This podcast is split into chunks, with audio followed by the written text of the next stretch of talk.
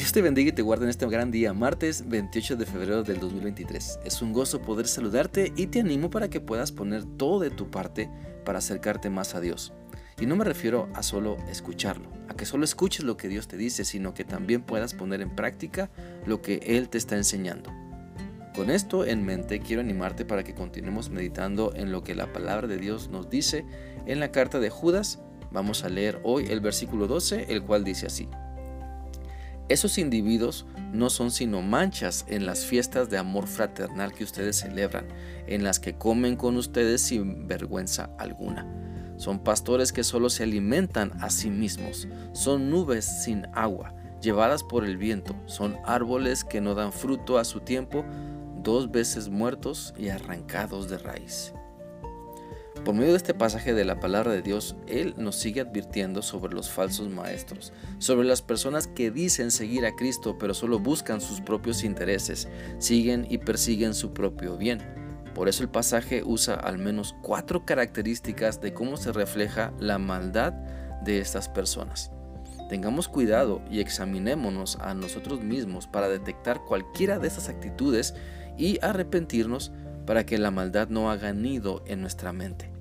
Por lo tanto, en primer lugar, no seas la mancha que todos señalan, no porque seas la víctima, sino porque eres el perverso que quieren evitar. El pasaje de Judas nos dice que los falsos cristianos son como la mancha en nuestra ropa, son como el arrocito negro en el plato, son como la manzana podrida en el frutero, porque solo piensan en su beneficio personal y la palabra de Dios nos dice que somos llamados para no ser así. Somos llamados para arrepentirnos y dejar que Cristo nos limpie de toda maldad.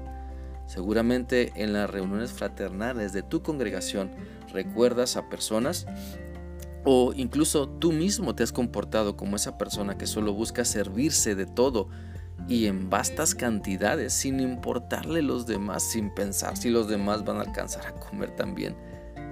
Y donde la comida embriaga a estas personas porque comienzan a decir barbaridad y media y se comportan como payasos queriendo caerle bien a todos y en realidad es que terminan manchando el nombre de Cristo porque su comportamiento no es de un hijo o una hija de Dios. Por eso no seas la mancha en la iglesia, ni en la familia, ni en la sociedad. Deja mejor que Cristo te limpie por completo. En segundo lugar, no pienses solo en ti mismo, todos somos llamados a ocuparnos por los demás, a servir a otros por amor a Cristo. Mira, el pasaje de Judas usa la figura del pastor que está llamado a cuidar y alimentar a su rebaño. Pero hay quienes solo se quieren aprovechar de los demás para sacar su beneficio propio. Mira, vivimos en un mundo donde por todos lados se nos dice que nos ocupemos de nosotros mismos, donde el egoísmo crece y se esparce como el cáncer de maldad que afecta a esta generación donde vivimos. Pero si seguimos a Cristo porque hemos entregado nuestra vida a Él, creyendo que solo Él nos puede salvar, sanar y transformar, entonces dejemos que nos limpie de toda mancha, que nos limpie de toda nuestra maldad para que nuestra mente sea renovada y ya no caigamos en actitudes egoístas de pensar solo en nosotros. La Biblia dice en Santiago 1:21, por eso dejen de hacer lo malo, pues ya hay mucha maldad en el mundo. Hacer lo malo es como andar vestido con ropa sucia. Más bien, reciban con humildad el mensaje que Dios les ha dado. Ese mensaje tiene poder para salvarlos.